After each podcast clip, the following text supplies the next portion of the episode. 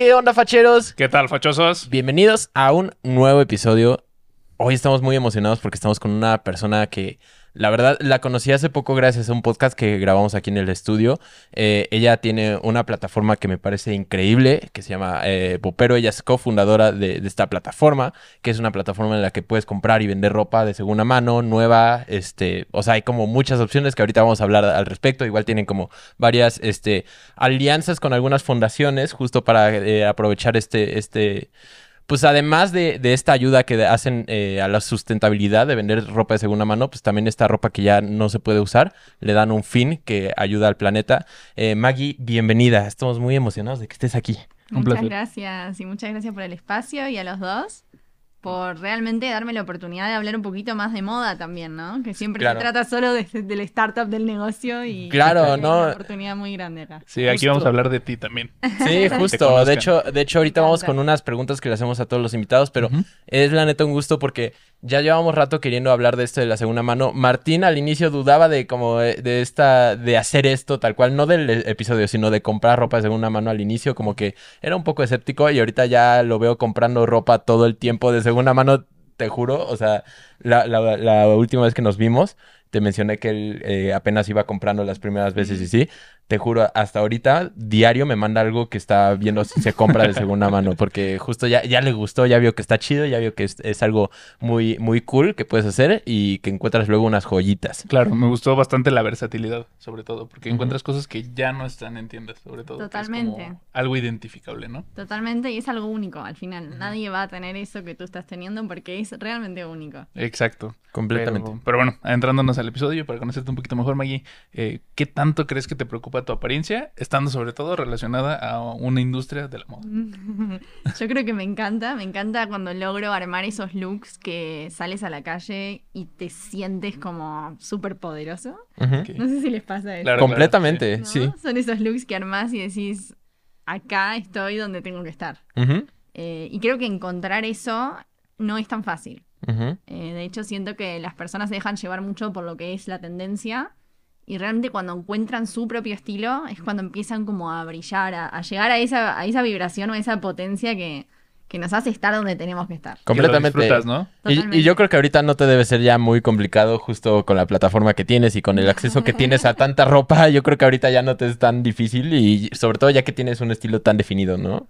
Ah, se me hizo importante lo que mencionaste, es muy cierto porque existe un gran estigma, sobre todo en hombres. En mujeres, no, casi. Este, M- más Me de- queda mucho por sí, hacer todavía. Pero bueno, Claro. de que no me gusta vestirme, ¿por qué me tengo que arreglar y todo esto? Entonces creo que diste en el clavo y muchas veces es porque, ah, es que de chiquito te lo compraba tu mamá, ¿no? Y luego de grande te lo compra tu novia. Entonces es como realmente nunca es tuyo.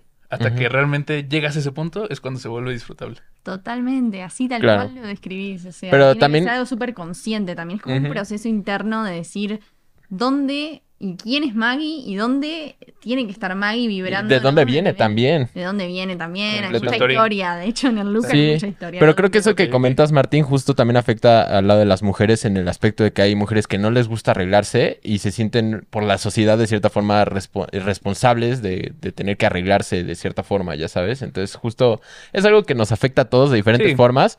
eh, Digo, pero lo chido, acá, pero- lo chido es que justo ahorita son cosas que se están cambiando. Sí. Oye, y ahorita medio le respondiste esta siguiente pregunta, pero igual te la tenemos que hacer. Y es, ¿qué tanto eh, influye o qué tanto piensas, qué tanto te clavas con tu vestimenta en tu día a día? Muchísimo.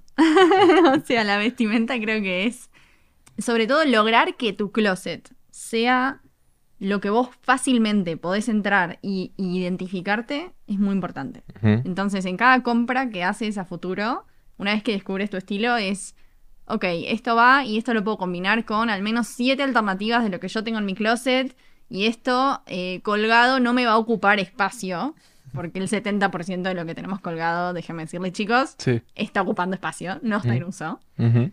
Entonces, al final, si vamos a usar el 30% de lo que tenemos, mejor que sea un 30% que realmente nos represente, ¿no?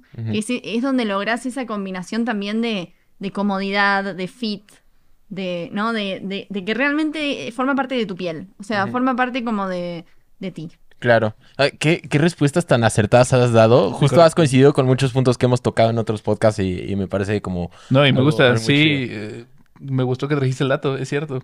Ese 30% es el que usamos diario. A ver, Y ¿cuánto sí, no usan? es cierto. Sí, sí, claro. Justo, No. justo hemos hablado de eso de la limpieza de closet. Ajá. De que, o sea, cada seis meses más o menos que, que la hacemos, pues se va mucha ropa y mucha de esa ropa se va nueva. O sea, tal cual. Entonces justo Hay es... gente que la manda con etiqueta o... Sí, o sea, no me, a mí siempre me pasa que cuando tengo una prenda intento usarla lo antes posible porque yo sí soy de que no aguanto la emoción, pero hay veces que sí hay ropa que o ya no me queda o ya por alguna razón no la uso y se va de que con dos, tres usadas y eso pues no es un ciclo completo, ¿no? Eso, eso no está bien, entonces justo siempre busco donarla o lo que sea, entonces me parece como muy cool que hayas sacado ese dato ahorita con esta Sí. pregunta y también muy importante, no es lo mismo que te guste a que lo vayas a usar. Eso es, es muy Totalmente. importante. Sí, sí, cierto. Totalmente. Y sobre todo hay veces que vemos o nos inspiramos en looks de otros. Pinterest, por ejemplo, es Ajá. el lugar para ir a inspirarse de looks de otros. Y es eso de buscar completar el look. Porque muchas veces cuando compramos, compramos cosas separadas y decimos, ah, esto, bueno, está, esto algún día lo voy a usar con. Y en realidad la- la- lo ideal sería reducir el closet a decir, bueno, tengo estos 20 looks y voy a crear un look más que me combina usando este, est- esta parte de abajo, esta camisa y voy a comprarme esta chamarra. Entonces las compras se vuelven mucho más conscientes. O sea, no compras por comprar y por sumar más perchas a tu closet, Claro, claro. sino que empiezas a comprar por sumar outfits a tu, digamos, a tu catálogo de estilo personal.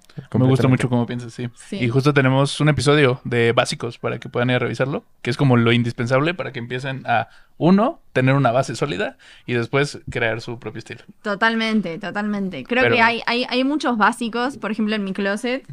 El básico de la camisa blanca es fundamental y de hecho esta es de hombre. Sí. porque me gusta que sea grande, oversize. Ujú. Eh, las calcitas negras, ¿no? Los biker shorts. Un par de jeans, un blazer. Blazer puede ser negro, puede ser variado como este. Claro. Y sobre todo que los básicos sean básicos, pero para las mujeres, que lo complementemos con accesorios. Bueno, para los hombres Para también, ¿por todos, sí. No, para todos. Que los complementemos con accesorios que realmente lo eleven. O sea, podemos vestirnos muy básico en, la, en lo que es eh, el core, pero luego le empezamos a poner cosas y ya se vuelve súper cool. esos Como tus lentes. Muy Exacto. bonitos. por cierto. Justo estábamos hablando de eso hace ratito. ¿Ah, sí? Sí, muy no chido, la neta. Sí. Muy bien. Pero pues bueno, esta industria es grandísima. ¿Tú qué opinas de ella, de la moda? Uh, ¿qué opinan? Eh, yo nací en la industria de la moda, mi familia está en la industria de la moda, soy la cuarta generación. Eh, entonces realmente viví muchas eras, viví la era donde se hacía con tela, se hacía eh, puntual con modistas y a medida los trajes para cada uno y eso lo, lo- digamos en mi familia lo, lo trabajó mi bisabuelo. Después vino mi abuelo que dijo vamos a traer muchas telas y vamos a cortarlas y hacer talle SML en sastrería para que las mujeres vayan a trabajar.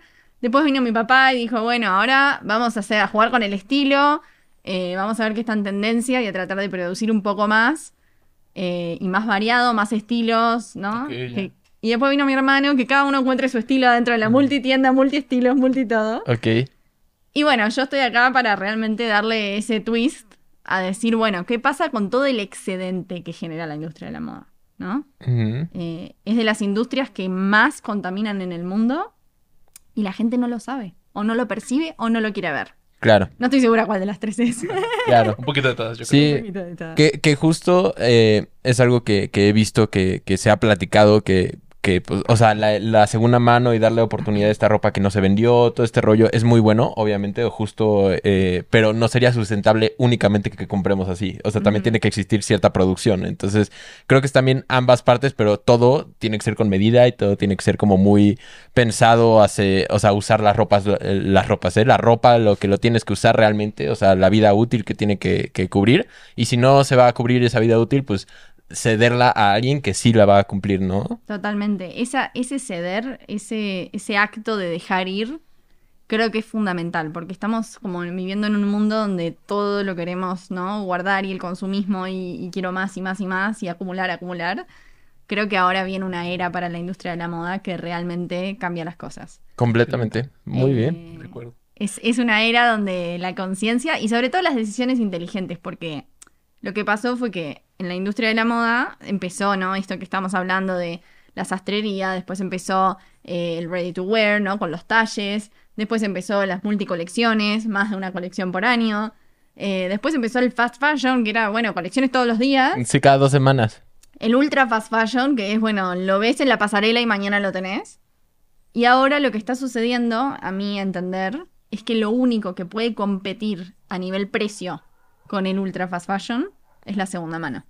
Es lo único que realmente puede hacer un cambio sustancial en la industria, porque han intentado, o sea, han salido esfuerzos y, y se ha hecho como tendencia del slow fashion, de la producción local, de... ha- Sí, han habido más esfuerzos, artesanal, pero son Reciclaje. el artesanal, el, el upcycling, etcétera, pero son procesos que son muy artesanales, entonces no logran llegar al nivel de escala que hay que llegar para poder combatir una industria Sí. tan grande, o sea, una vertical tan grande dentro de la industria de la moda como es Sí, la- se podría decir que es un lujo. O sea, todo esto que decíamos como más artesanal, todo eso, es, un lujo. Exacto, y eso hace que la sustentabilidad se ponga de la mano de algo inaccesible. Claro. estatus. Y, De y un justo, estatus, de algo caro, de algo a lo que yo no puedo ser parte. Y la algo- segunda mano es lo opuesto a eso. justo algo que está viviendo ahorita Martín, que está empezando a experimentar esto, y tú ya llevas viviendo mucho rato, y yo a lo mejor eh, llevo, a lo mejor, pues como desde que empezó la pandemia, que me empezó a, a gustar todo esto, este, es que te das cuenta que sí, realmente eh, es como comprar ropa nueva tal cual, o sea, tienes como toda la experiencia de estrenar algo que es nuevo para ti, tienes algo nuevo en tu closet, tienes como toda la misma experiencia, más económica, muchas veces con mayor calidad que si compras fast fashion o algo como pues más más este moderno, más actualizado de cierta forma y encuentras joyitas. Totalmente. Es que si yo les digo, ustedes tienen 200 pesos para ir a comprar un par de jeans. Lo Sí, primero no. que piensan es, ok, por 200 pesos, Supermercado. supermercado, Shein, Cuidado Sí. con- ¿no? cuidado con el perro. Ujú. Y si yo te digo que por 200 pesos encuentras un embopero de Levi's, Sí, claro. o sea, es una decisión re inteligente, es racional. Claro.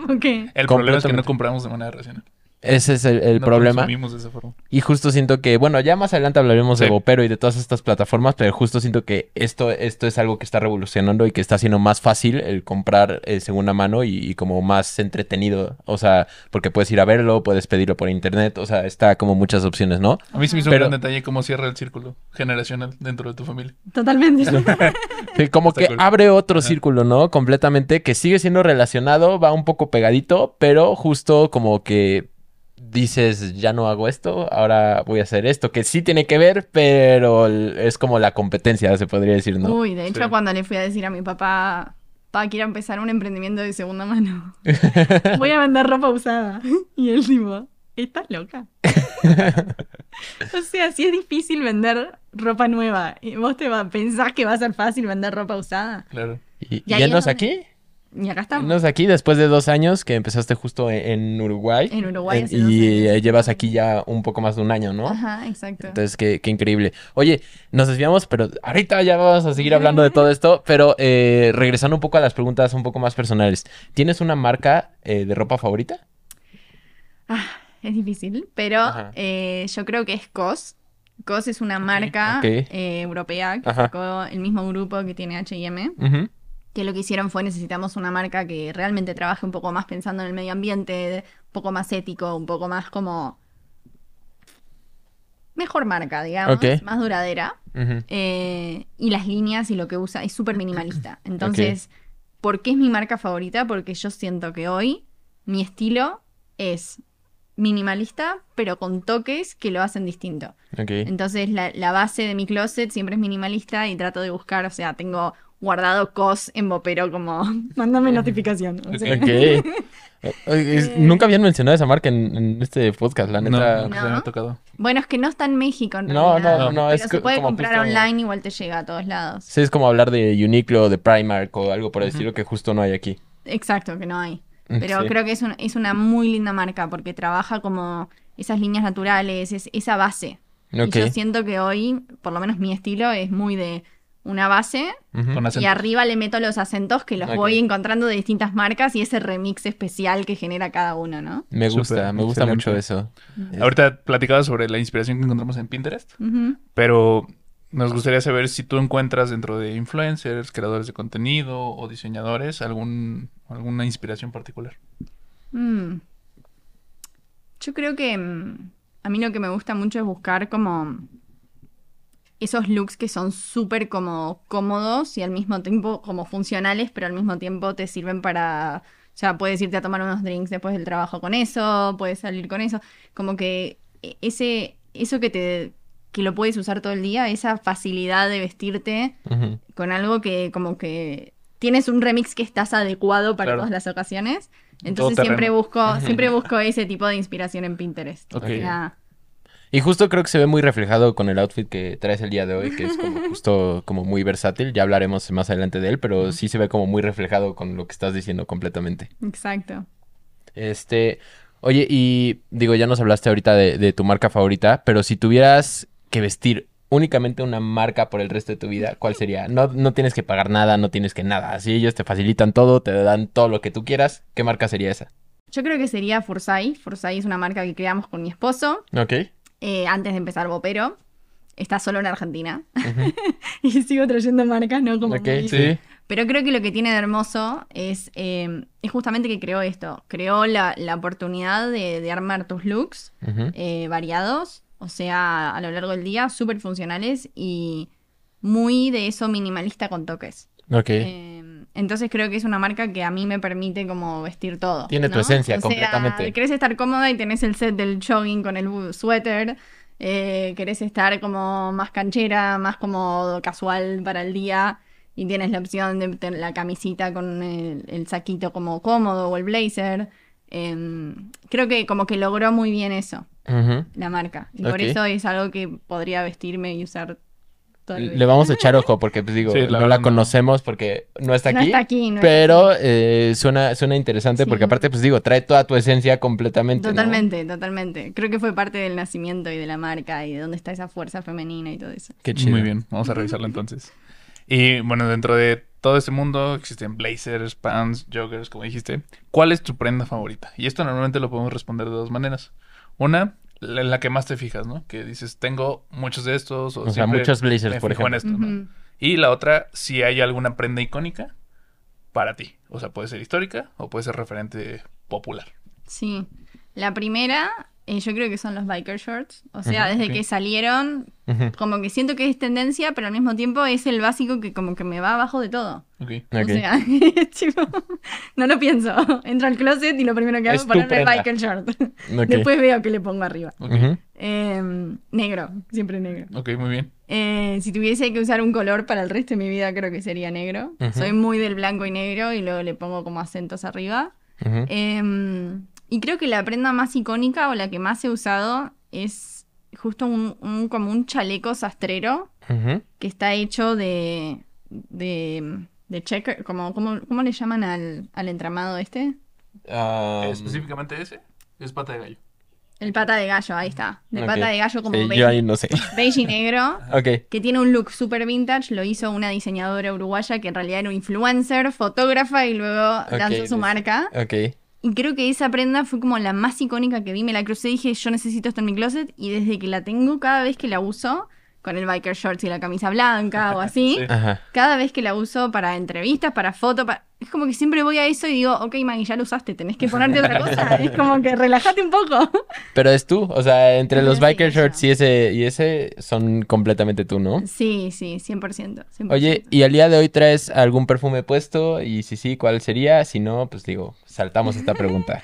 Traigo perfume, pero la verdad es que no recuerdo. Ok, no sabes cuál te pusiste. La verdad es que me, me- yo soy muy del aroma. Entonces, cuando busco perfume es como que busco y vuelo y vuelo y vuelo hasta que me identifico con uno. No voy como a Quiero dame tal la marca. marca, exacto. Claro, o sea, si lo Este pruebas, es te como gusta. una especie de como un tacón. Ah, Carolina Herrera. Good Girl. Exactamente. Ahí tenemos el nombre del perfume. Muy bien, perfecto. Y bueno, justo ahorita que mencionaste que es- eres más de ir por aromas. ¿Cuál es tu perfume o aroma favorito? ¿Sería ese? Eh, yo creo que este me identifica hoy. Creo que si hay uno que, que realmente como que va más allá es, es el aroma que le pusimos a Bopero, eh, a la tienda. Eh, es un aroma muy... em, como que trae un poco de naturaleza y también trae un poco como de... como de cosa intrigante. Eh, estuvo muy famoso por, por eh, Le Labo, que se lo sacó Santal 33. Ah, claro, sí. Se hizo muy famoso, muy conocido, etcétera, etcétera. Pero creo que logrando cambiarle algunas notas, llegamos a algo que es como. Tiene su, su lado muy femenino y muy divino, y tiene su lado también como muy unisex y lo pueden usar todos y así. Ah, Creo que súper. bien. llegamos a... sí, Qué chido. O sea, para quien gusta. quiera darse una idea, es Ajá. parte del Santo del 33, entonces, sí. más o menos. Ok, súper. Me gusta eso de tener como un, un aroma para Sí, relacionar a la marca. Está muy chido eso. Justo eh, tuvimos un episodio con este... Bueno, vamos con- a tener. vamos a tener un episodio con el güey de los perfumes, con eh, Ricardo, que hablamos justo mucho de, de todo esto, de cómo crea una identidad y me, me gusta que lo tengan como anclado a la marca. Eso está muy chido. Y eh, Maggie, ¿qué traes puesto el día de hoy? Bueno, hoy tengo un remix. Como siempre decimos, cada uno es un remix. De hecho. Un dato importante en Bopero, Ujú, no hay un solo closet que tenga todo de la misma marca. O sea, todos somos un remix, todos buscamos en distintos lugares qué es lo que nos identifica y creo que eso es parte de mi look de hoy.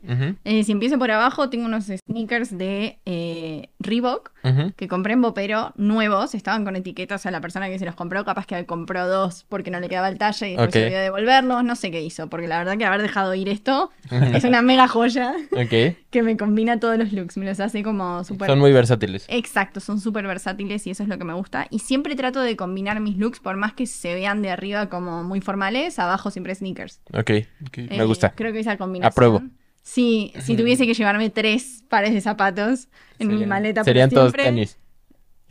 Sería un tenis, que son estos. Sería un par de botas negras, Ok. bajitas, pero como cancheras. Ajá. Y sería también eh, un par de sandalias, o sea, de las que... Sí, unas Sí, slip-on, ¿no? Ajá. Eso. Ok. exacto. Ok, súper. Ajá. Bueno, siguiendo el look, Subiendo. hablamos de los zapatos ya. Ajá. para arriba, los biker shorts, como les decía, para mí en color negro, tengo muchas texturas distintas, entonces hay veces que le pongo una textura, hay veces que le pongo otra, algo más deportivo, algo más como elegante y le voy cambiando las texturas al, al biker short. Y las voy sorteando de todos lados, o sea, donde la encuentre la compro. Ok. Eh, esta particularmente la compré en Bopero también. Ok. eh, porque era un momento donde estaban agotados los biker shorts. Cuando empezamos Bopero, Ok. Estaban agotados en todos lados. Era como Mm. que no podía conseguir. Yo decía, ¿qué hago? ¿Me compro un panty y lo corto? Es que aparte empezaste en pandemia, ¿no? En pandemia. Entonces justamente la No pandemia a redujo la la, tienda, no producción de muchas nada. cosas, no podías ir a Sí. tiendas, y como que fue muy limitante. Tal cual. Entonces, Ajá. cuando abrí una bolsa de Bopero, porque en ese momento cuando empezamos yo hacía todo, abría Ujú. las bolsas, procesaba, listaba, fotografiaba, eh, éramos como Ajá. nosotros haciendo todo. Abro la bolsa y veo la biker short y digo, ¡Ah! Mía. es esto, es esto. Entonces la listo rápido, así, cualquier cosa. Y en Ajá. el momento que la vendedora probó su precio, entré Ajá. a la página y la compré. ok, muy bien. Y eso es lo bueno de trabajar en Bopero. Claro. Claro, completamente, tú lo ves antes. Ah, Exactamente. Siguiendo para arriba, tengo una camisa que es de COS, justamente. Ok. Eh, es una camisa blanca, oversized. Es de COS, de la parte de hombres. Ok. Eh, me encanta siempre en las tiendas como chusmear la parte de, de hombres porque siento que hay algo muy mágico de, de esos looks. Como que siento que me empodera, ¿no? Ok, de alguna manera, como que me hace más power eso de tener como prendas mixeadas. Ok. Ajá. Y luego tengo un blazer que es de Fursai, de la marca que creamos con mi esposo. Ah. Antes de empezar. Está muy bonito, me gusta. El, el look está muy chido y Muy es muy coherente con todo lo que, con lo que has hablado. Sí, muy facheroso. O sea, tienes los, los dos, los dos Sí. mundos, el fachero y el No, fachoso. no, Sí, fachero el de arriba y fachero. Sí, justo, justo, completamente. Y algo importante que no está en cámara, pero que sí me parece importante destacar, es el bolso. Ajá. Eh, los bolsos en México, o sea, en México. En México he podido acceder Ajá. a cosas que en Uruguay no había, porque no hay todas las marcas en Uruguay. Entonces nosotros siempre decimos en Bopero vamos de Sara a Prada, pero en Uruguay no hay Prada. Entonces, eh, cuando llegué a México, la verdad que decidí como invertir eh, en dos, tres bolsos, que son hoy los que me acompañan a todos lados. Y este que llevo puesto, antes de que mi suegra lo mande a Bopero, Interveniste ahí. tuve una intervención ahí que, me permitió acceder, pero creo que forma parte también de esa historia, ¿no? De ir pasando las prendas, de cómo Claro. se ve a uno, de cómo lo ve el otro, de cómo lo empodera llevar ese mix consigo mismo. Y sí, no te preocupes de todos cuando estén, si lo están viendo en YouTube, van a estar viendo aquí las imágenes. Sí, completamente. ¿Tú qué traes, Martín, el día de hoy? El día de hoy, ah, justo, una de las primeras prendas que compré second hand, Ajá. que es esta sobrecamisa. Ujú, Me gustó bastante por la textura. Es un color que me favorece bastante. Sinceramente no sé qué marca sea. Es, es como medio vintage. aterciopelada, ¿no? Como Sí, con textura de piel, ¿no? Sí, ajá, justo como es, lindo. eh, básico de H&M, Ok. una playera negra, cuello abierto, eh, los pantalones Smart de Dockers, porque justo también me gustó mucho esto de... Del smart dressing, estar todo ¿no? el día grabando, entonces tienes que estar cómodo, ¿no? Eh, que estire y todo. Mm, Me gusta. Y que justo me queden cortitos. Me, late cómo se ve el brinco al, al, al tenis o al cacle. Para verte más alto, porque Ah. no, no lo necesitas, ¿verdad? Exacto. Y unos tenis Hermenegildo Seña, Muy que bien. súper cómodos para Combinan muy bonito con, con la camisa. Sí, justo. Me gusta. Fue la armonía. De hecho, me inspiré en los tenis para crear el look. Ah, está muy bien. Me gusta, me ¿Sabes encanta. que sí? pasa eso, sí? Como que ves una pieza y decís, ok, tengo que crear un look para esto. Claro. Sí, justo en función de algo, sí, completamente. Y, y me gusta justo que todo vaya en función de los tenis, o sea, porque luego normalmente empiezan con la prenda superior, que es la que más se ve, pero me gusta que, que lo inviertan o que empiecen a lo mejor con los pantalones o algo, que sea algo diferente. O incluso de los calcetines, me ha tocado gente que, que lo hace. Sí, ya muy específico, pero sí. Ajá. Tú, bueno. Sam, ¿qué traes? El día de hoy traigo de abajo para arriba, traigo unos Nike Dunk SB Cali. Eh, muy el- largo el nombre, son como 2014, un rollo así, me gustan mucho. Eh, hasta eso para hacer Nike se me hacen muy cómodos y como son SB son chonchitos. Eh, traigo unos pantalones camuflajeados que estos alguna vez lo comenté que me parece que son un poco fríos, no fríos fríos como tal, pero el tono es medio olivo un poquito, entonces eh, me gusta mucho para combinarlo justo con prendas moradas. Traigo una playera que también fue de second hand, es de NASCAR, no sé de qué año sea ni nada. Eh, pero ya hasta se ve como medio desgastado el, diseño. historia. Justamente ya tiene como historia, ya se ve como, pues con más actitud, ¿no? Sí. Eh, una chamarrita que también agarré second hand. Esta fue baratísima en un mercado. Eh, esto fue en, en Madrid. Es muy común que, que se ponga. Este mercado se pone una vez a la semana. Y este y es muy común que en Europa en general que compre second hand. cosa que aquí me gusta que ya esté empezando a llegar. Y la gorrita también es second hand. Esta de hecho es del 96. eh, y es de Disney del aniversario. Y todo esto, la verdad, salió bastante económico. Es bastante económico comprar esta ropa y tiene mucha actitud. Totalmente. Excelente. Esta gorrita me encantó. eh. Ah, cuando quieras, Maggie. es un mega accesorio para Sí. mi look. Sí, de hecho iría súper bien con la gorrita. ¿eh?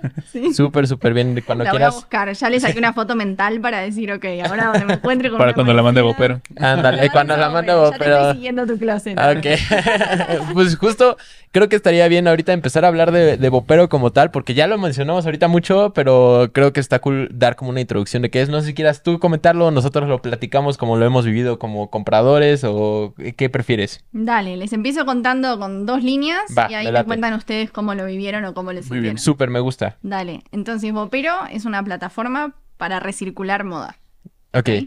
Recircular, ¿qué quiere decir? Que hay compradores y hay vendedores. Lo que nosotros ofrecemos como valor a los vendedores es que no tienen que ocuparse de nada, es súper fácil. O sea, pides en, en la app de Vopero tu kit, te llega a tu casa una bolsa gigante en la que metes todo lo que ya no quieres usar más, la cierras, tiene una medida de seguridad extrema porque pues Sí. hay que dar esa garantía. Y la pasamos a buscar por tu casa y nos ocupamos de absolutamente todo. O sea, listamos, procesamos, fotografiamos, almacenamos, vendemos, aceptamos devoluciones también, te facilitamos tu dinero en lo que le llamamos la wallet o la billetera de Vopero, donde lo puedes transferir a tu cuenta bancaria o usar para seguir comprando dentro de la plataforma. Súper. Me encanta. Es Porque que... luego está el candado de, ah, te lo devolvimos, pero al monedero. Y solo Es- lo puedes gastar aquí. Sí. Exacto, no, lo puedes extraer a tu cuenta. Y luego para compradores, también lo que está buenísimo es que puedes ver un catálogo de Sara a Prada, pero todo hasta 80% de descuento de su precio original. Sí, me consta que sí Y- están muy bien los precios. Está en perfecto estado. O sea, Vopero es segunda mano como nuevo. Ujú. Vopero no es segunda mano. es un concepto nuevo dentro de la segunda mano que lo que nos ayuda es a masificarlo. Porque si nosotros pensamos antes, eh, la industria del second hand era muy nicho. ¿no? Completamente. Y lo que nosotros queremos es hacerla mainstream. Es que la gente diga, ok, en vez de ir a comprar algo de moda rápida, voy a usar el mismo presupuesto y me voy a comprar algo de marca mucho mejor. En Vopero, con la calidad garantizada, con las devoluciones, si no me quedó, Con, con que es original con también. que es original, que está chequeado por una plataforma, con todo el servicio y toda la seguridad y tranquilidad que implica ponernos en el medio entre el comprador y el vendedor. Es que mira, hay varias cosas que me gustan de, de Bopero, la verdad. Eh, obviamente tú no nos estás pagando por decir nada y no lo estamos diciendo aquí por eh, nada más así como por hacer la barba, pero es que me gusta uno que te ofrece comodidad, que eso para mí es clave, porque muchas veces, o sea, la gente que compra second hand muchas veces empacas y eso, y la verdad ahí pierdes toda la comodidad de tener que moverte primero. Nosotros tendríamos que trasladarnos mucho para ir a una paca, porque por aquí por donde estamos casi no hay, o si hay es como muy reducido.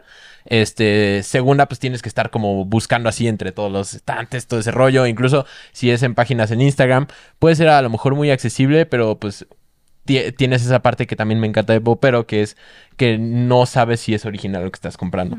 Porque justo hay varias tiendas que seguimos nosotros de second hand que venden ropa de marca, pero luego sí me ha tocado ver algunos fakes y que sí ponen ahí que es original y la verdad eso no está chido, ¿no? Porque tampoco es que se vayan así en 200 pesos, ¿no? O sea, nos ha tocado ver justo prendas off-white, prendas de, de marcas pues un poco más caras, que sí le están vendiendo a lo mejor en mil, mil quinientos pesos, que a lo mejor no suena mucho para esa marca, pero pues está el riesgo de que sea original, eh, o más bien de que sea pirata. Entonces, Exacto. este, me gusta la parte de seguridad, de comodidad y este, y como de claridad de todo, porque justo si quieres ir, puedes ir a probártelo en la tienda, si no, este, puedes justo pedir por internet, esperar a que llegue, y si no te gusta, o no te queda, o lo que sea, pues tienes la opción de regresarlo, que eso me parece increíble. Entonces, pues, Excelente. tiene varios, varios factores a favor. Sí. Pues de manera personal, la verdad, acabo de conocerla. Acabo como de adentrarme para lo del episodio. Porque, ¿qué me pasó a mí? Que yo me salió publicidad de otra mm, aplicación similar o página similar. Ujú. que es la misma idea.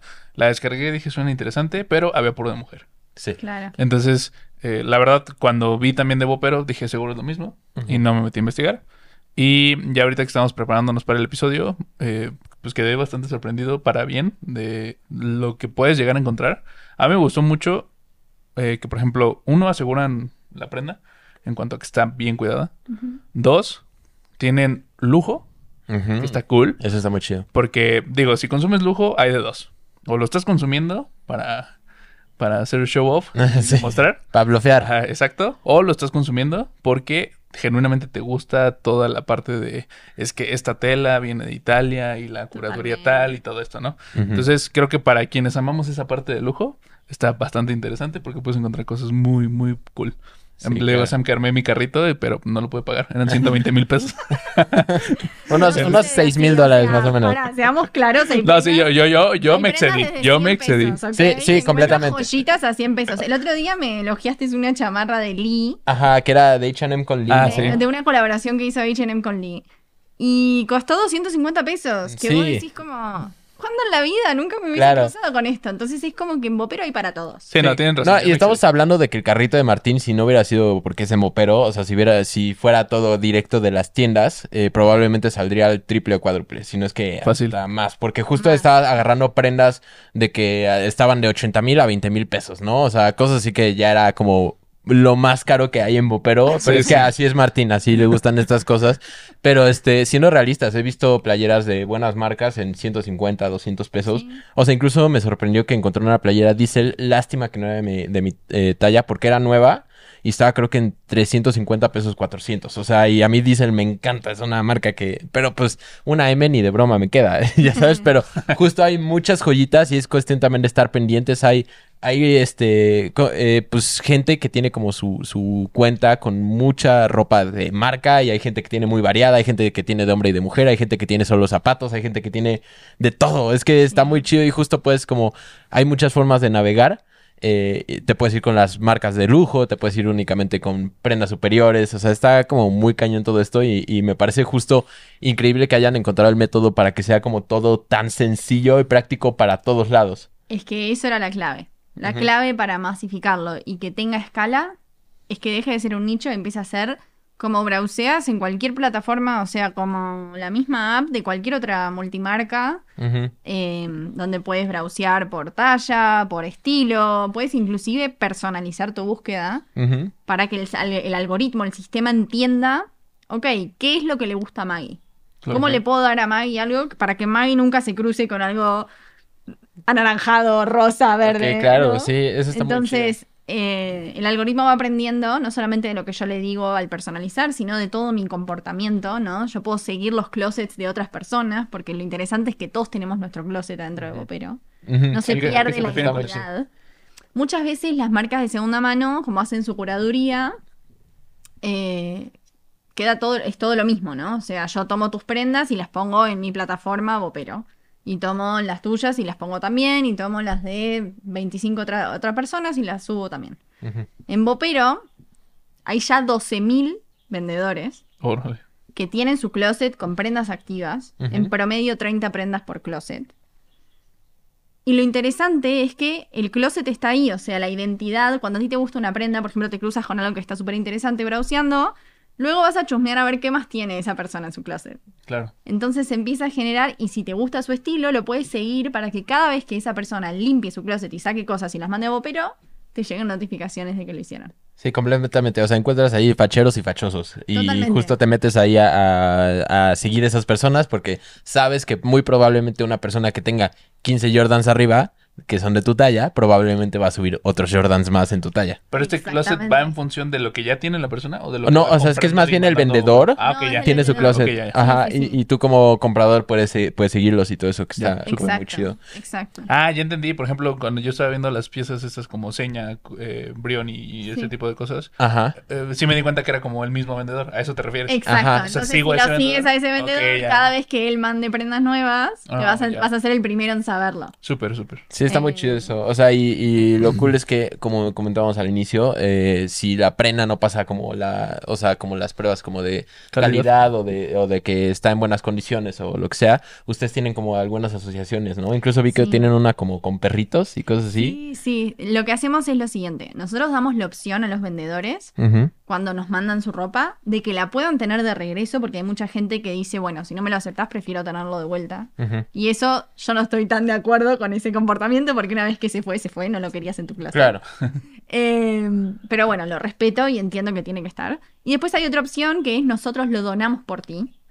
Y esto consiste en asociarnos con fundaciones, con organizaciones, con causas sociales, que lo que hacen es tres objetivos distintos. El primero es upcycling, o sea, talleres que realmente transforman esas prendas en otra cosa, como por ejemplo... Que hacen otra seda o algo, ¿no? Green Bone, por ejemplo. Eh, Green Bone es una causa social. Ajá. Son jóvenes que estaban en situación crítica, que salieron de la cárcel y que quieren salir adelante, que quieren tener un trabajo digno, que quieren realmente hacer algo que, que- que haga la diferencia, ¿no? No quieren volver a la criminalidad. Entonces, ¿qué hacen? Nosotros les donamos Ok. Las prendas que no pasan el control de calidad, que funcionan para lo que ellos trabajan. La materia prima. Ellos las cortan, las- por ejemplo, una cham- eh, un t-shirt o una sudadera, las cortan y hacen huesitos para mascotas Ah, de sí. eso. Sí, justo lo que. O sea, y luego quemarlo. lo venden adentro de Bopero. Entonces en Bopero puedes encontrar Green Bone y tienes ahí los huesitos de perro que se venden adentro de Bopero para realmente darles trabajo y darles ingresos y sacarlos adelante. Claro. Eso es lo que tiene que ver con upcycling. Después Ajá. tenemos otras fundaciones que donan la vestimenta, por ejemplo Fundación Origen, que lleva, se encarga de llevar vestimenta de abrigo, tratamos de separar para que sea más funcional esa parte a gente que lo necesita. Todavía hay mucha gente que muere de frío, que no tiene con qué abrigarse y nosotros hacemos que les llegue a ellos a través de este tipo de fundaciones que trabajan justamente en la donación de vestimenta para poblaciones muy vulnerables.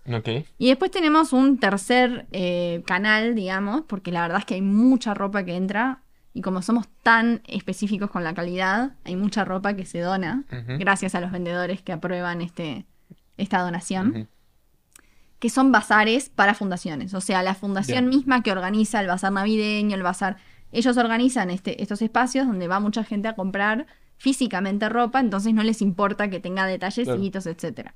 Entonces Ujú. les donamos a ellos y con todo ese- eso que recaudan en sus bazares, logran seguir manteniendo su fundación para la causa que sea. O sea, tenemos distintos tipos de fundaciones que apoyan distintos tipos de causas y obviamente estamos siempre abiertos a más porque, como decimos, cuanto más crecemos, más impacto generamos. Completamente.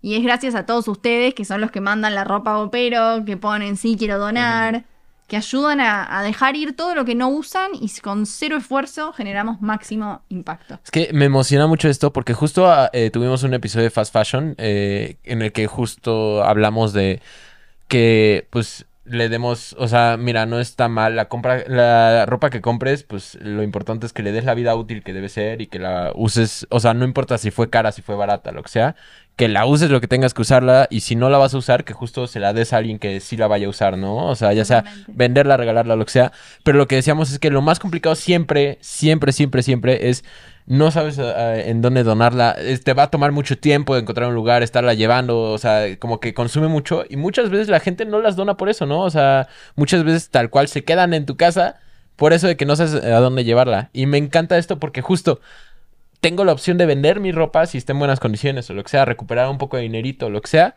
Pero en caso de que no, o de, que sea ropa que yo sé que, que, pues no voy a volver a usar o lo que sea, que pues si la vas a mandar ahí, seguramente es porque no la vas a volver a usar, tienes la opción de tú ya no tener que esforzarte en nada y sabes que se fue una buena causa. Eso Sí. me encanta y me parece increíble y está muy chido que tengan esa iniciativa y que no se queden, ¿la puedo vender? ¿No la puedo vender? ¿Le puedo ganar o no le puedo ganar? Ya sabes, o sea, Sí, me encanta va eso. mucho más allá de, de ganar o no ganar. Creo que es, ok, si puedes hacer un dinero extra, genial.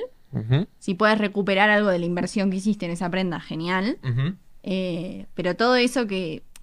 Y, y- y creo que va distinto en el canal del lujo versus el canal de más de, de- de lo que usamos todos los días, ¿no? Porque no es lo mismo decir, bueno, voy a donar una Chanel, Ujú. Sí, claro. eh, que el, quien lo recibe no va a entender lo que recibió, Sí. Que intentar venderla. Entonces Claro. ahí estamos desarrollando lo que es una unidad de usado con amor, Ok.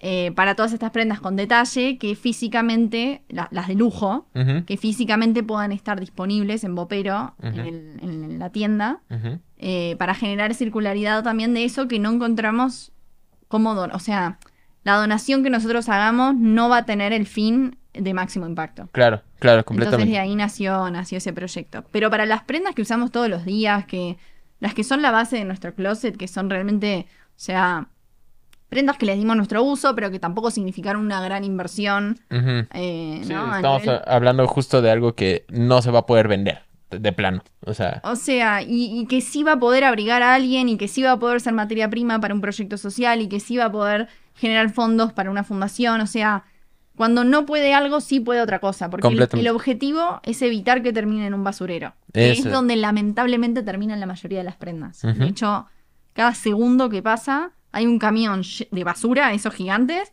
lleno de ropa que se tira o se quema. Cada segundo cañón. en el mundo. Está muy cañón. O sea, Y Sí, me- calculamos cuántos Sí. segundos hay en esta hora. sí, ¿cuánto, cuánto O sea, está durando este episodio? de- sí, O sea, es, es miles y cañón. miles de camiones. Sí está muy, muy cañón Sí. ese dato, muy, muy cañón. Creo que algo que necesitamos hacer es empezar a desmentir como varios mitos de la ropa de segunda mano y como que incitar a todo esto. O sea, yo al inicio como que sí decía, ay, es que no sé si va a traer algún olorcito, si va a venir a, no sé, con agujeros o si, no sé, como que todos tenemos esa duda y como que está este estigma de, ay, ¿cómo vas a usar ropa que era de alguien más, no? Y que la usaba alguien más. Eh, Mira, Bopero sabemos que tiene como este, este punto de checar la calidad y esto, pero estamos hablando ya en general de comprar de segunda mano. Yo siento que sí es algo que debemos empezar a hacer. A lo mejor no toda la ropa que, te- que compramos tiene que ser de, de segunda mano, pero es una muy buena opción justo por puntos que hemos hablado desde hace ratito, ¿no? O sea, digo, creo que todos hemos tenido muy buenas experiencias comprando, comprando de segunda mano, ¿no? Sí, eh, bueno, definitivamente va a haber de todo, ¿no? O sea, tanto buenas como malas en todos lados. Pero más que nada me gustaría como plasmar cuál Ajá. fue tu primer acercamiento Ah, sí. a este mundo del second hand. O sea, ¿qué, qué pasó para que ese día todo cambiara para Maggie? Y, y ya empezaras como a, a acercarte a este mundo, fomentarlo y todo esto. Bueno, en verdad empezó en mi vida en el momento que yo, yo me mudé de casa. Yo vivía en Estados Unidos, viví Ujú. 10 años en Estados Unidos. Y cuando volví a Latinoamérica, dijimos, ¿qué hacemos con todos estos muebles? O sea, no pueden terminar en el basurero. Entonces empezó de alguna manera la segunda mano en mi vida eh, a través de los muebles, porque pusimos todo, hicimos así, pusimos todo en una plataforma. En Estados Unidos, obviamente, todo es mucho más seguro. Y nos escribía gente, venían a buscar las cosas, mi marido se las bajaba, era como muy...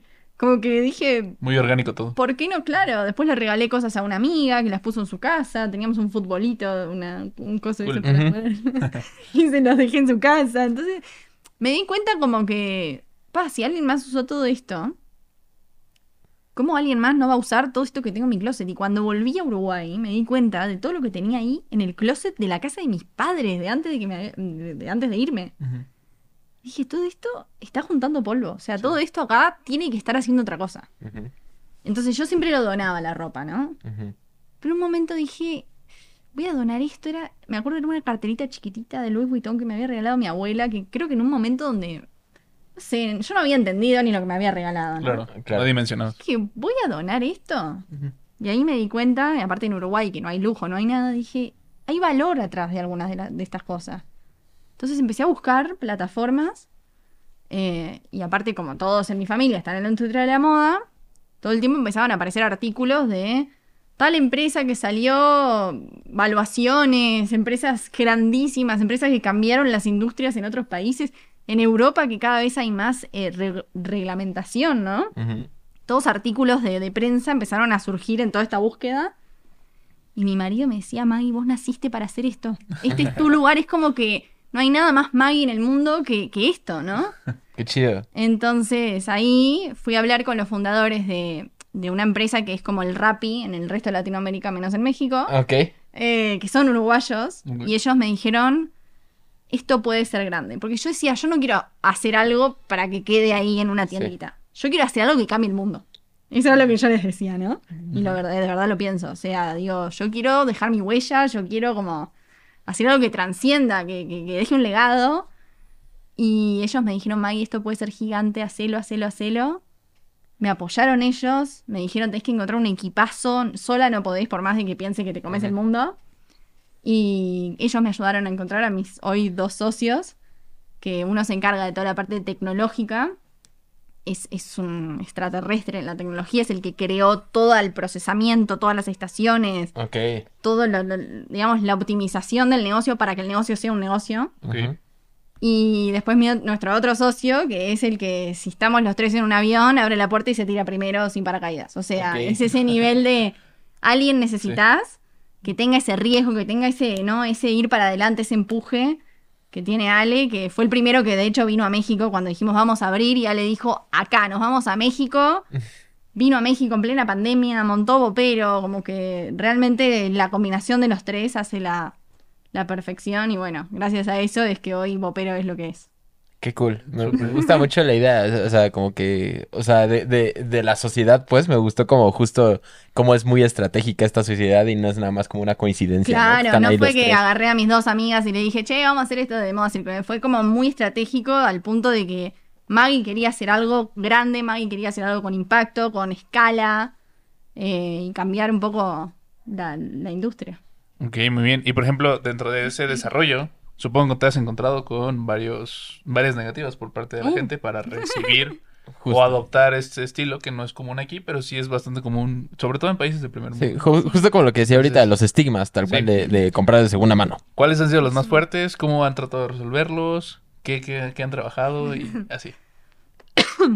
Bueno, lo primero es eh, el tema de la percepción. O sea, cuando nosotros hablamos de segunda mano, lo que nos viene a la cabeza son puros eh, triggers sens- sensoriales, ¿no? Sí, o sea, claro. pensamos en el aroma, pensamos en la tiendita como con Sucio, poca luz, en la ropa sucia. Sí, claro. Entonces, primero que nada es eso, ¿no? El posicionamiento. Cómo crear una marca que se vea aspiracional, que se sienta aspiracional, que la experiencia sea aspiracional, que cuando te llegue la caja y la abras, el aroma sea aspiracional. O sea, Sí, claro. cómo rompemos y atacamos cada uno de esos con lo que podamos, ¿no? Con, la- con lo que podemos para construir marca.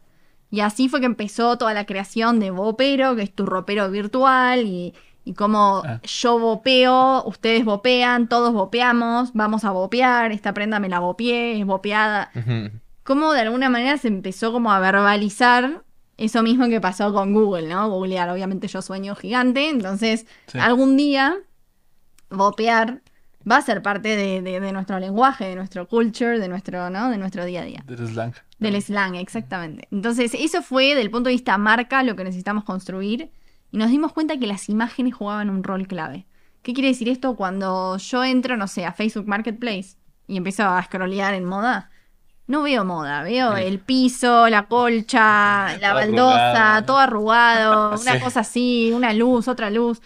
Todos esos, eso me hace como, no estoy viendo la prenda. No sé si es negra, azul. No verde. entendés nada. Sí, sí, Esa es la. Entonces, ¿qué hicimos? Buscamos la manera de optimizar un proceso donde la prenda se vea como la que ves en Sara.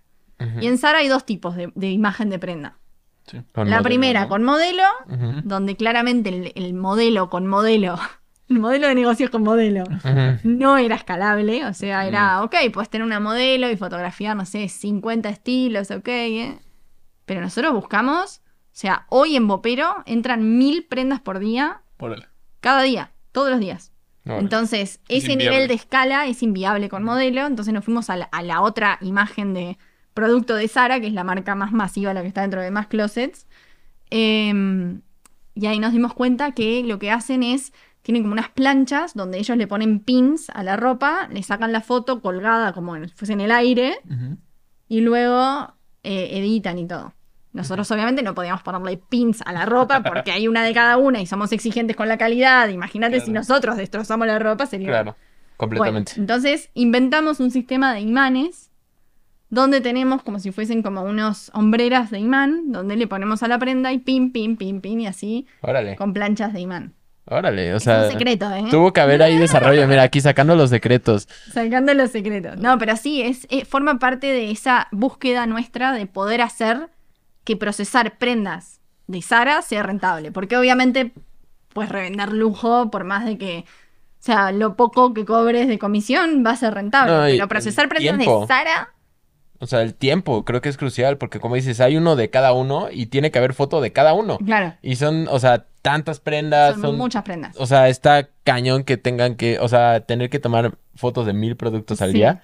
Es, o sea. Son estaciones, es buenísimo, son estaciones, es como una planta de producción como Charles Chaplin en Ok. las películas blanco y negro, Ajá, de que tipo pip, pip, así. ajá. Es, es un proceso aparte- operativo O sea, quien está en foto es el de las fotos. El de la foto es el de la foto y aparte hay 60 estaciones de foto. Entonces, Órale. pa, pa, pa, así.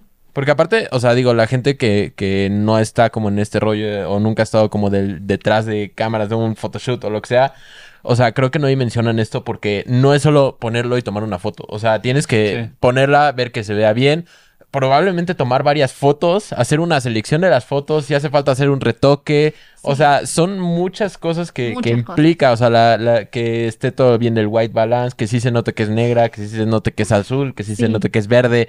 O sea, son muchas implicaciones. Entonces, tener fotos de mil productos al día es una cosa, o sea, yo no creí que fueran tantas. Bueno, de acá sea- al año que viene vamos a llegar a 5000, así que por día. O sea, está cañón, me, me encanta eso del sistema que tienen, o sea, de que hayan tenido que optimizarlo y, Claro. o sea, esto es innovación a final de cuentas. Totalmente, es todo tecnología. De hecho, el algoritmo que procesa la imagen, porque cuando los operarios sacan, todos, todos trabajan con iPhones, Ok, es una locura. ok, Entonces todas las estaciones trabajan eh, remo o sea, conectadas a Wi-Fi que van, van, van mandando las cosas, ¿no? ok. Y el sistema les va diciendo, sacale foto de frente, sacale foto de espalda, sacale foto a la etiqueta, al, al- al tag que viene con el talle, sacale foto al tag interno que viene con el detalle de los materiales. Eh, y todo eso ellos van sacando los, los chicos de la planta de operación y todo eso se va al sistema. En el sistema lo procesa las imágenes un algoritmo que va recortando el fondo, lo pone en un fondo homogéneo para toda la página, que le ajusta los balances, etcétera, etcétera. La primera prenda que procesamos en Bopero, que procesé yo, me llevó 20 minutos. O sea, Órale. puse la prenda, corrí la luz, le saqué, no me gustó, le saqué otra, no sé qué, la Sí. descargué por airdrop a mi computadora, le hice Photoshop. Y aún así 20 minutos fue rápido. 20 o sea, minutos, ¿está? Sí. Hoy, ¿cuánto piensan que nos lleva a procesar una prenda? Una pre- o sea, si todas ya las fotos que incluye ya eso. artificial y todo. Sí. ¿Cuánto debe nos lleva? ser Yo calculo unos, o sea, si es muy rápido, 3 a 5 minutos por prenda, más o menos. Sí, promedio, dos. Dos y medio. Sí. Órale, está cañón, Y eh. queremos llegar a... O sea, y eso es, Queremos o sea, es que a- les digo, eso es extremadamente rápido. O sea, la gente que, que no está en esto de verdad, eso es, o sea, para mí era iniman. Es surreal. O sea, o sea, si me, si me lo hubieras dicho sin sustento de que ahí ya está la plataforma, así como "Oh, nuestra idea es hacer esto y así, te hubiera dicho es imposible. Pero qué, qué chido que ya lo están haciendo, o sea, que es algo que es una realidad ahorita y que pues lo vemos, o sea, Es está ahí la plataforma. 10.000% menos de lo que te tomó la primera, ¿no? Obvio. Está, está muy cañón ese rollo. Eh, ay, es que tenía, tenía- Bueno, hay varias preguntas que tengo acerca de la plataforma. O sea, esto ya lo habíamos platicado nosotros, pero pues, o sea, para que sepan los demás, cómo funciona el negocio es, por ejemplo, si yo quiero vender una prenda, la mando, la inspeccionan, todo ese rollo, ustedes la ponen a la venta y yo no recibo el dinero hasta que se vende esta prenda, ¿no? Y ustedes se llevan una comisión. Sí, así funciona, exactamente. Nosotros lo que perfecto. hacemos es. em, te registras en la app, te llega tu buquita a tu casa, lo llenas, lo pasamos a buscar y ahí nosotros te vamos mandando siempre, te vamos notificando de en qué proceso está tu closet. Así como cuando pides una pizza y te van O sea, notificando. todo esto hasta ahora no tiene ni un solo costo. O no, sea, eh, de hecho, si lo quieres llevar al Boper Center, o sea, si llevas tus prendas a nuestra boutique, ajá. costo cero. Si quieres que la pasemos a buscar por tu casa, te cobramos el coste logístico. Ajá. Como cualquier, o sea, pedís un Rappi y te cobran un envío. completamente. Entonces, pero de costo de upfront, nada. Ok, O sea, eso es nada más por el- envío. gratis. Es Ok. el- sí, es el- la, la- la logística de recolección. Eh, de hecho, tenemos recolección en todo el país. O sea, en Ciudad de México lo hacemos nosotros mismos con camionetas nuestras que las van a ver por ahí. Eh, pero en el resto del país lo hacemos a través de proveedores terciarizados y por eso es el tema del cobro, ¿no? Ok. Luego nosotros procesamos todo, o sea, viene la estación de apertura de bolsa donde abrimos las bolsas, tienen cámaras de seguridad, o sea que registra el proceso donde yo estoy cortando la bolsa que vos sellaste en tu casa y estoy contando las prendas que salen de esa bolsa. Esto lo hicimos para asegurar, o sea, para que el vendedor realmente entienda que la transparencia forma parte de nuestro ADN, que la seguridad viene ante todo y que nosotros somos una plataforma que trabaja de manera muy seria, o sea, confiable, 100% confiable. Entonces, la cámara de seguridad registra el proceso de apertura de bolsa y luego empiezan a taguear esos productos. O sea, les ponen un tag que tiene un QR único y ese QR viaja a lo largo de todo la, el, el resto del viaje con la prenda. ¿no? Ok. En esa estación es la que decide la calidad, ¿no? Es la que decide si pasa el control de calidad o no pasa el control de Ese calidad. es el primer como filtro, por decirlo así. Exacto. Y después viene un segundo filtro que lo hacen al momento de sacar la foto, que obviamente tiene mucho más luz y todo, entonces son realmente muy meticulosos. O sea, cuando te llega la prenda está en perfecto estado. Ujú. Eh, viene toda la estación, la parte de fotografía, que ya les conté, y cuando termina fotografía, eso triggerea un proceso a control de calidad, que lo hacen remotamente, un equipo, eh, que chequea, ¿no? Editamos más o menos el 7% de las imágenes, el resto pasan porque el sistema ya va aprendiendo el algoritmo, y chequeamos el algoritmo de precio también. ¿Por qué? Porque tenemos un algoritmo que entiende los precios de la plataforma y a qué precio se vende cada prenda para sugerirte el precio de tus productos. Pero es solo una sugerencia. O sea, nuestro algoritmo te manda, una vez que pasa todo ese control de calidad, te mandan un email que te dice, estas son todas las prendas que pasaron el control, estos son los precios que te sugerimos, estas son las prendas que no pasaron el control y eh, vos habías elegido donar. ¿Estás de acuerdo? Sí, y sigue el proceso. Ok. Eh, ahí vos podés editar tus precios. Entonces, cuando se publican a la plataforma, los publican ustedes. O sea, apretan un botón que dice, ok, estoy de acuerdo, y se publican. O sea, ustedes sugieren un precio como base, ya si Sí. lo tomas está chido, si Exacto. no te late lo pones más arriba o más abajo. O más abajo, hay gente que quiere vender más rápido, entonces baja, hay gente que quiere vender más lento, entonces eh, no le importa, digamos, Sí. quiere recuperar, entonces lo sube. Eh, y entonces, de ahí, a partir de ahí que se lista tu closet, por 90 días, podés seguir editando el precio de tus productos a través de la app de Opera. O sea, tenés el control total, se transforma, todo eso que vos mandaste dentro de una bolsa, se transformó en un closet virtual del cual puedes, tienes control, puedes subir el precio, puedes bajar el precio, puedes agregar fotos, si tenías foto, no sé, un vestido que usaste en un casamiento, en una boda, y te tomaste una foto y quieres agregar esa foto para que se venda más rápido, lo puedes hacer.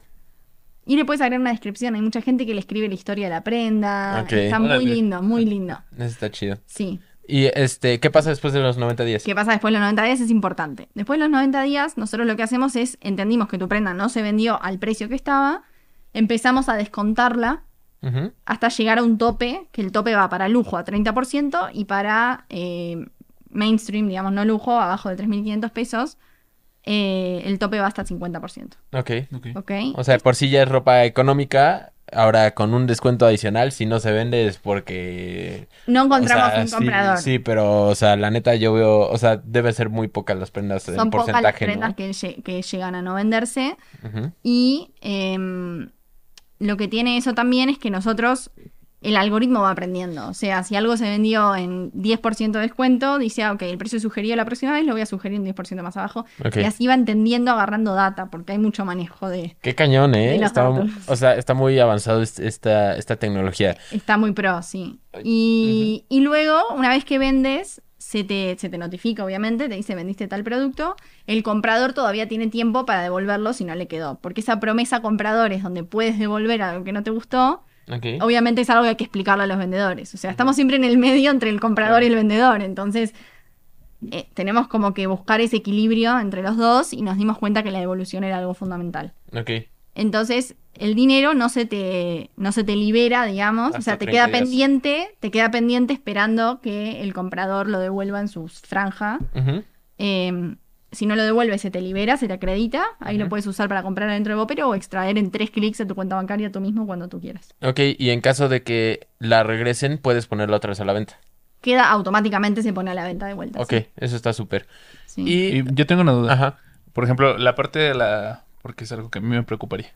Sanitización de las prendas. Justo también O sea, quería la- preguntar de la limpieza. La tienen sea, que mandar ya limpia, ustedes la limpian o te avisan para que cuando llegue tú la limpies. La tienen que mandar, uno la tienen que mandar limpia, o sea, cuando abren una bolsa hay motivos de rechazo que dice eh, por no la, por manchas, por sucio, porque por aroma. O sea, es que no- Sí, ni sí, te conviene claro. mandarla sucia, ¿no? No, O sea, pero más- aparte le sacan fotos a todo, o sea, porque todo es transparente en Bopero. Claro. Tipo, no desaparece nada. O sea, todo tiene su destino, todo se va, es literalmente un proceso operativo. Eh, y te notificamos, te notificamos y te decimos el motivo y te mostramos, tiene una mancha de café acá. Entonces hay gente incluso que le devolvemos la ropa, las lava y las vuelve a mandar. Ok.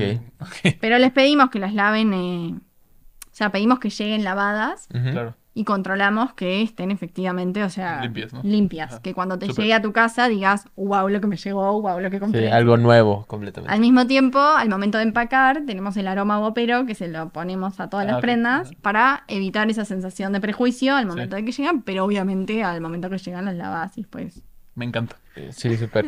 O sea, forma parte de Sí, sí. la industria, ¿no? De la segunda mano. Compras algo y obviamente lo lavas. Justo, justo estamos yendo a un camino que quería llevarte, que era eh, la industria de, la segun- de segunda mano en general.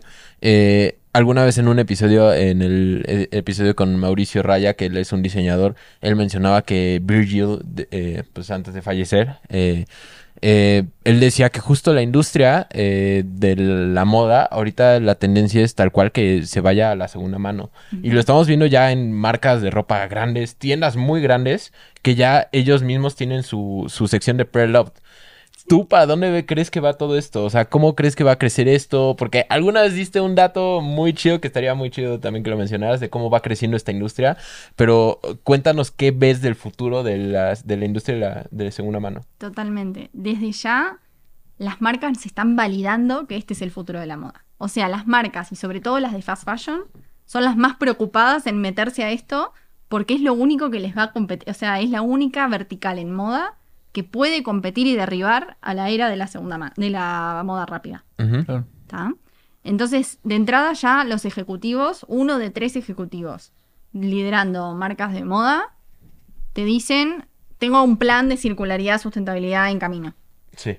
Y los que no tienen deben empezar a hacerlo ya, ayer. Entonces, ¿qué hacemos nosotros con marcas? Tenemos más de 50 marcas, sobre todo en Uruguay, ahora estamos empezando en México. De todo tipo, o sea, desde Mango hasta marcas de diseñador local, eh, Rapsodia, todo. ¿ok? Que lo que hacen las marcas es eh, todo el sobrestock, todas esas curvas rotas que tienen, todo eso que les queda, todo lo que no se vendió en el outlet, del outlet, del outlet, y no nadie lo toma porque nadie es experto en procesar ese caos únicos, como somos nosotros. Nosotros les decimos, ok, mándalo a Vopero y nosotros lo subimos a la plataforma y lo hacemos que recircule. Entonces estamos empezando ahora en México con planes de recirculación con marcas de moda que necesitan estar, o sea, las marcas necesitan tener un plan, un programa Claro. en camino y la manera más fácil de hacerlo es con Vopero. Es tipo, ok, te mando todo y te ocupas de todo y no tengo que hacer nada y no me cuesta nada y no es un dolor de cabeza. Es Igual que recuperar el vendedores. 20% de, de lo que te... O sea, estaba en tienda. Producirla. Ajá, el 20% de lo que te costó producirlo. Contra nada, pues mejor ese 20%, ¿no? Totalmente, totalmente. Y después lo que hacemos también es programas junto con ellos de impacto social. O sea, Ok. si hay algo que en Vopero no logró recircular, vemos con ellos a qué programa de impacto social derivamos todas esas prendas. Como con los vendedores normal. Igual que los vendedores, es lo mismo, pero para marcas. Ah, Está muy chido eso, me gusta, Sí. me gusta Sí, mucho. de hecho, tienes mucha razón. O sea, es el futuro de la ropa. Es el futuro. Ya lo vimos con Valenciaga, Sí. fue lo que lo anunció, y Sara. Claro, del O sea, de lujo. Sara. o Ajá, sea, sí. es literal de Y Sara Prada. Shein también, ¿no? Ah, ¿porque Shein? No sabía, sí, súper. Exchange. Lo que tiene es que en el modelo de segunda mano hay dos opciones. Está la opción de lo haces todo vos y utilizar la plataforma como para conectar. Facebook Marketplace, etcétera, todos los que vos tenés que hacer el trabajo y los que no haces nada. Claro. Entonces, nosotros entendemos que para ampliar esta vertical tenemos que ir con el modelo en el que no hace nada. Claro, Porque sí, alguien sí. que compra Sara yo no sé si se va a poner a revender en la plataforma de Sara su prenda. Mm, O no. sea, No, luego, incluso aunque sea lujo, o sea, como tu persona, dices, es que lo voy a poner en Facebook y no me van a querer pagar. Sí, tardas mucho en vender. justo, ¿no? y luego me van a mandar preguntas y voy a tener que Sí, responder. Es todo como un dolor de cabeza y Bopero es lo opuesto a eso. Es tipo, toma, encargate Te lo hago fácil, te hago fácil la vida. Sí, completamente, Entonces, me gusta no, mucho. no, eso. no, o sea, mucha gente me pregunta, ¿te asusta lo que está pasando con las marcas? Al revés, o sea, yo me... Es la idea. Para mí es la felicidad absoluta porque Sara le está abriendo los ojos a la gente de recircular es el futuro y Bopero viene a decirte la manera más fácil es hacerlo con Bopero. Ya lo habíamos es hecho. como que- Sí, te, está- estamos. te, Aquí está- estamos. te están poniendo de moda, a final de cuentas. Están poniendo de me moda están validando como modelo. Claro. Me están validando. Completamente, me encanta eso. Y al- eh, diste justo la vez que platiqué contigo de esto, tal cual hablamos de estos datos de Virgil y todo eso, me dijiste cuánto está creciendo esta industria eh, anualmente. Es una cosa bárbara y me gustaría que lo digas para que la gente se dé cuenta de cómo esto cada año va a impactar Sí, más. O sea, Sí, ya de entrada, la vertical reventa de moda crece ocho veces más rápido que la industria de la moda en sí. Ok. ¿ok? Está O sea que es como un Pac-Man, se va comiendo otros pedacitos dentro de la industria de moda. sí está cañón. ¿Qué se va comiendo? ¿Qué creen que se va comiendo? La, seg- Pues es la que... segunda mano se come al fast fashion naturalmente. Ok, o sea, es que justo en mi, mi, o sea, mi respuesta hubiera sido fast fashion. Fast fashion. Pero, o sea, tenía ahí la dudita, porque dije, El bueno, es que o consumen fast fashion o porque marcas de lujo no están al mismo precio que la segunda No mano. están, no Entonces, están. justo la competencia directa es fast fashion, tal cual. Totalmente, totalmente. Entonces esto lo que hace es la presencia de, de la moda circular o de la second hand, lo que hace es va depurando o va a ir depurando de acá a los próximos 10 años hasta superar el volumen Claro. de fast fashion. Wow. Ese es el pronóstico, esa es la estadística. ¿Y por qué? Porque volvemos a lo mismo del de, el caso práctico, ¿no? Yo les doy 200 pesos y les digo vayan a comprar un par de jeans. Y ustedes pueden comprar en Bopero algo que te viene chequeado, que lo puedes devolver si no te quedó, que está en perfecto estado, te llega a tu casa en 24 horas, etcétera. ¿En O 24 horas llega? en 24 horas en Ciudad de México. Mira, Si, si hubiera dado tiempo, si hubiera dado tiempo. Lo hubiera pedido. Sí. O eh, comprar algo en fast fashion, que no tiene marca, que sabes que se te va a empezar a descoser, que capaz que la tela te pica, o sea, Sí, claro. tipo, hace sentido, hace todo el sentido del mundo. Entonces, en los próximos 10 años, la reventa va a ser más grande que la moda rápida dentro de la industria de la moda. Esperemos que sí. ¿Cómo la ven? Sí, a- creo que nos gusta toda la idea porque Sí. justo nos da acceso a cosas que a lo mejor no podríamos comprar con el presupuesto que teníamos pensado. Y también a joyitas como, como estas cosas que pues ya no venden. O sea, tal cual, esto no hay forma de conseguirlo más que de second hand. Sí, lo estoy esperando, estoy esperando que. Tal vez algún día la mando, pero no sé, lo estoy pensando. pues bueno, Maggie, ¿cómo te pueden encontrar en redes sociales? No sé si tengas tú alguna última duda. Creo que estuvo como bastante completo. Ah, nada, me gustó mucho el naming, o sea, de Bopero. O sea, lo caché ahorita que lo estabas explicando. Ajá, ajá. Por si no lo entendieron, es ropero y virtual, Bopero, ¿no? Sí, me encanta, Sí, me encanta. virtual, y somos muchos roperos virtuales con Sí. cero esfuerzo que estamos interactuando en esta plataforma unos con otros. Me encanta. ¿Cómo te pueden encontrar en plataformas que sigan a Bopero, que te sigan a ti? ¿O a que- dónde los mandamos? Sí, ¿a dónde Sí, los mandamos? Pueden entrar a Bopero MX en Instagram, ahí Ujú. ponemos todas las novedades. Ujú. Descarguen la app de Bopero, sin dudas, es como. Una vez que lo pruebas es un camino de ida. Sí. Completamente. Y luego, si me quieren seguir a mí, también estoy en Instagram como Maggie Ferber. Súper. Así que ahí les voy a estar contando un poquito más de la cocina atrás de Bopero. Sí, completamente. Igual digo, también pueden seguir la, la cuenta principal de Bopero, que es la de Uruguay, eh, en caso de que nos escuchen desde allá. Está increíble y pues qué chido que estén aquí en Uruguay y esperemos que muy pronto en más partes del mundo. 100%, contá con eso. Esto va solo para un camino y es a seguir creciendo. Me encanta. Muchísimas gracias Maggie, gracias por tu Gracias tiempo. a ustedes por el espacio. Gracias a todos los que nos escucharon. Eh, mira, estamos sincronizados, ¿eh? Gracias a los que nos escucharon por su tiempo. Esperamos que les haya servido mucho esto y que se, eh, o sea, que ya le entren a esto del second hand, ya sea como pero por fuera. Pruébenlo porque la verdad es una plataforma muy fácil y siento que hace todo esto del second hand más sencillo. Pero en caso de que no sea ahí, que entren en esta industria que la verdad al inicio puede ser difícil, pero ya van a ver que en cuanto den un paso, ya se van a ir súper fácil. Claro. one way. Sí, completamente. Eh, una vez más, muchas gracias y nos vemos en el siguiente episodio. Bye. Bye. Me encantó, muy chido. Ah, A mí también. La- las preguntas, neta, las diste, o sea, las primeras las diste como on point con nuestros ideales, así. Sí. Te lo juro, así. ¡Qué suerte! Todo lo que decimos siempre en los episodios, así, como de fast fashion, como de identidad, como de cómo te crece a ti como persona la ropa que puesta, todo eso. O sea, neta, todo eso somos como